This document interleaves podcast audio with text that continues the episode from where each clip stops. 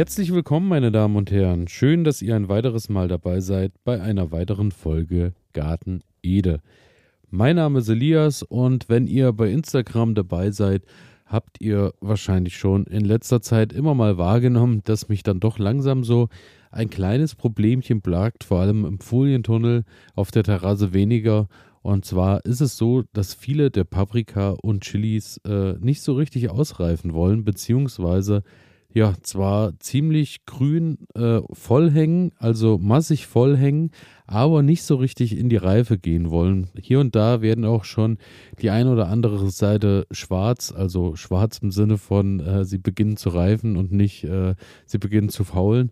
Und äh, dennoch komme ich da so langsam in die Bredouille, denn heute war es natürlich noch ganz angenehm draußen bei 29 Grad in der Sonne zu schwitzen, was auch äh, meines Erachtens nach dann immer gleichzusetzen ist mit äh, die Chili kamen dann auch noch genügend Wärme, um zu reifen, aber dann gucke ich eben aufs Datum, es ist der 12. September heute, wenn ihr das hört, der 13. September. Und dann frage ich mich natürlich schon, ähm, ja, wie lange wird es noch so halten mit dem Wetter, wenn die kalten Nächte kommen? Wie lange überleben meine Chili-Pflanzen noch? Und kann ich dann am Ende wirklich auch noch reife Chilis ernten? Das hier geht an alle Sportler, die nicht akzeptieren können, dass immer alles so bleibt, wie es ist.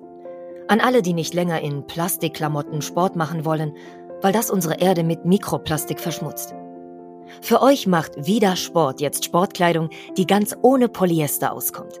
Sie besteht aus Algen und Holzfasern und meistert alle Herausforderungen deines Trainings, ohne die Umwelt zu verschmutzen. Sport ist so positiv, dass er niemandem schaden sollte, schon gar nicht dem Planeten. Besuche deshalb jetzt vida-sport.de, vidar-sport.de und sichere dir dein natürliches Sportoutfit. Du wirst den Unterschied fühlen. Genau darum soll es heute gehen. Dann habe ich mich nämlich erstmal so ein wenig auf die äh, Ursachensuche begeben und äh, habe so ein bisschen im Internet erstmal gestöbert, woran es liegen kann. Denn interessanterweise muss ich ja sagen, ähm, ich habe viele der Sorten, die ich im Tunnel auch äh, in größeren Mengen angebaut habe, auch zu Hause einzeln auf der Terrasse.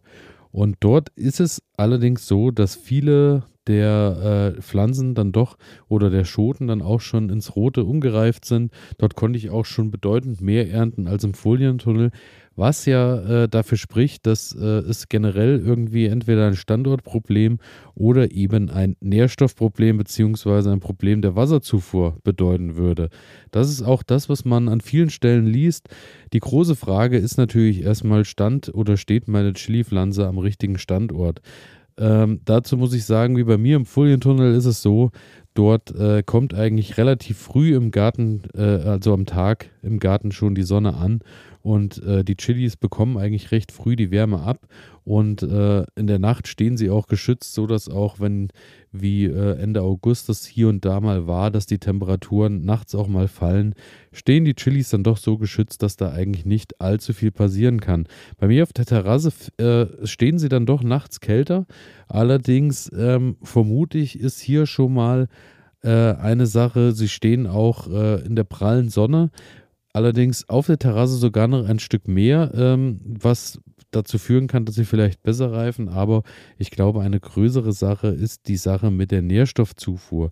Denn ähm, auf der Terrasse habe ich äh, neben dem, dass ich natürlich äh, Achtung Werbung und liebe Grüße an der Stelle von Floragard ja die äh, Chili-Erde benutzt habe, beziehungsweise dann im Anschluss auch die Gemüseerde, die natürlich erstmal ordentlich vorgedüngt ist für die ersten sechs, sieben Wochen, habe ich auch überall noch ein bisschen ähm, Hühnermist mit eingearbeitet, beziehungsweise reifen Kompost, was dann natürlich wahrscheinlich eine Übernährstoffversorgung irgendwie bedeutet hat für die Pflanzen, so dass da eben erstmal alles in der ersten Zeit gegeben war.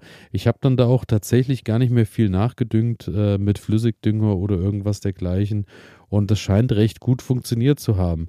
Daher im Tunnel habe ich im Frühjahr einmal Kompost ausgetragen, habe hier und da mal ein bisschen Brennnesseljaure zum Gießen benutzt, muss allerdings sagen, im Nachhinein weiß ich nicht, ob ich da vielleicht nicht hätte mehr machen sollen.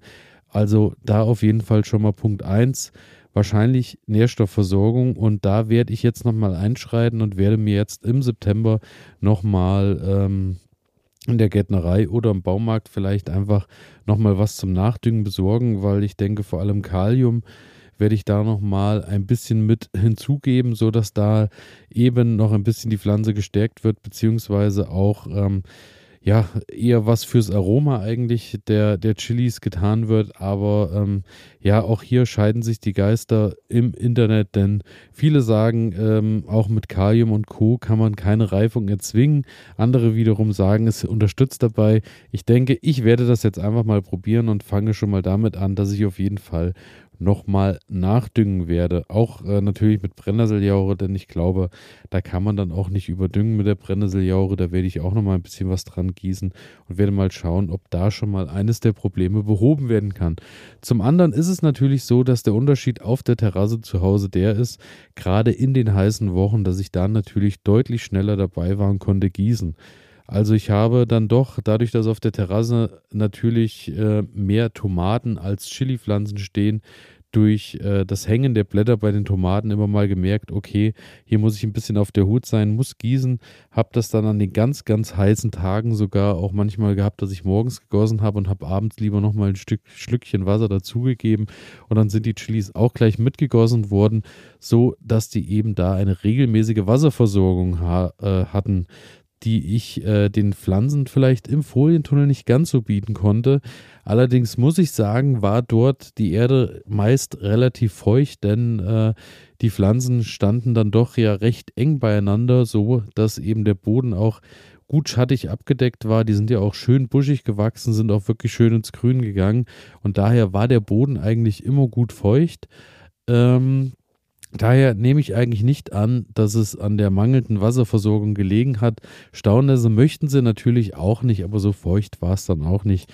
Und da habe ich eigentlich auch alle zwei, drei Tage äh, die Gießkanne angesetzt und habe da eigentlich ordentlich gegossen, so dass da immer noch auch morgens noch äh, etwas Feuchtigkeit mit drin stand nach dem abendlichen Gießen. Daher denke ich, dass es das auch nicht war. Was natürlich auch sein kann, wie bei den Gurken, ist, äh, dass das Wasser vielleicht auch zu kalt ist, weil es ab und an doch direkt aus dem Bachlauf kam und eben nicht aus Tonnen, die irgendwo rumstanden.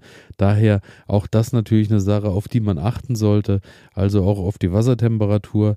Aber ähm, wo ich es gerade schon erwähnt habe, die Pflanzen sind halt sehr buschig gewachsen, standen dann vielleicht auch etwas sehr eng, so dass eben hier und da vielleicht auch Wurzeln nicht so ganz genügend Platz hatten, sich wirklich auszubreiten, wirklich äh, schön breit zu werden. Auch das könnte natürlich ein weiterer Grund sein, dass ich einfach zu eng gepflanzt habe. Allerdings, ähm, ja, muss ich sagen, sind viele äh, Pflanzen ja auch dabei, wie zum Beispiel die ähm, die CA71, die ist ja eine gelbe Chili-Sorte, die reift eigentlich wiederum ganz gut, genauso wie die Prairie Fire. Sind dann natürlich beides auch etwas kleinere äh, Sorten, die vielleicht auch nicht so viel Wurzelplatz brauchen. Auch da ähm, würde das für die Theorie sprechen, dass ich da vielleicht auch etwas äh, eng gepflanzt habe. Aber gut, das ist jetzt so, ähm, das ist auch nicht mehr viel zu ändern. Natürlich könnte man jetzt äh, die Chilis ausgraben, aber ähm, und dann auch im Anschluss natürlich überwintern. Ist natürlich aber auch die Gefahr, dass man dabei Wurzelwerk ähm, verletzt, beziehungsweise da ich die Chili eben auch nicht von Anfang an im Topf kultiviert habe, werde ich das jetzt auch nicht starten, denn äh, ich ziehe meine Pflanzen eigentlich immer einjährig und äh, ja, kriege die dann auch über den Winter leider drin äh, dann doch nicht durch, weil dazu fehlt mir dann auch der Platz und eigentlich hat es bisher auch so funktioniert, dass ich mehr als genügend Chilis ernten konnte und dann äh, stand auch nicht so der Drang im, im Haus, dass ich äh, die dann mit nach drin nehmen musste, um sie zu überwintern, um früh möglich im nächsten Jahr starten zu können. Daher fällt das Ganze dann auch aus, obwohl man da natürlich dann viel auch nochmal arbeiten kann mit Wärme vor dem ersten Frost, dass man sie eben drinnen schön ins Helle stellt und dann auch schön warm stellt. Und dann kann man natürlich noch äh, schaffen, dass viele der Chilis, die jetzt gerade schon hängen, natürlich auch noch reifen. Aber äh, ja, wie erwähnt, ist das für mich dann doch eher auch keine Option. Eine schönere Option, ähm, die für mich ganz gut klingt, was auch sein könnte, beziehungsweise wo ich mir neben dem Düngen jetzt aktuell noch helfen kann, ist äh, das Schneiden der Blätter, beziehungsweise die Pflanzen ein bisschen auszudünnen. Denn ähm, es ist tatsächlich so, dass natürlich auch äh, die Chilis beziehungsweise auch die Schoten Sonne abkriegen wollen. Und es ist ja wirklich sehr buschig und sehr eng bewachsen bei mir im Tunnel. Daher äh, werde ich da einfach jetzt mal, wo was möglich ist, Blätter rausnehmen von den Chili-Pflanzen. Denn ähm, ich erhoffe mir einfach, dass da mehr Sonne eben auch an die Schoten fallen kann. Und zum anderen wäre das natürlich auch wieder etwas, wo man sagen kann, die Chili verliert natürlich wieder etwas Blattwerk. Klar, hat natürlich dann auch weniger Fläche, um eben zu arbeiten, aber ähm, hat natürlich auch weniger Blattmasse, in die sie Energie stecken muss, beziehungsweise ähm, in die sie eben da vielleicht in die Größe noch dann was steckt. Und daher werde ich da einfach mal ein bisschen Spitzen rauskappen, werde ein bisschen Blätter rausnehmen und werde mal schauen, ob das hilft. Zum anderen sagt man ja, wenn die Chili unter Stress steht, ähm, ist es natürlich dann auch so, dass die Schoten schärfer werden am Ende. Daher, äh, ja, werde ich da einfach mal schauen. Ich werde die Pflanzen einfach mal ein bisschen auslichten und hoffe dann natürlich, dass das vielleicht auch äh, etwas sein könnte, was meine Chilischoten noch nachreifen lässt. Ähm, zum anderen ist es natürlich so auf das, was auch immer noch und immer wieder hingewiesen wird, ähm, dass es natürlich auch sein kann, dass äh, man eine Sorte hat, die eben nicht ins Rote wechselt, die eben äh, grün oder äh, dann eben auch nicht unreif geerntet wird. Aber ähm, ja, ich denke, das äh, weiß ich schon ganz gut, dass äh, die gelben Chilis gelb bleiben und auch die gelbe oder die lila Luzi äh, wahrscheinlich auch eher lila bleibt eben. Die lila Luzi ist ja auch so eine Erfolgsgeschichte in diesem Jahr.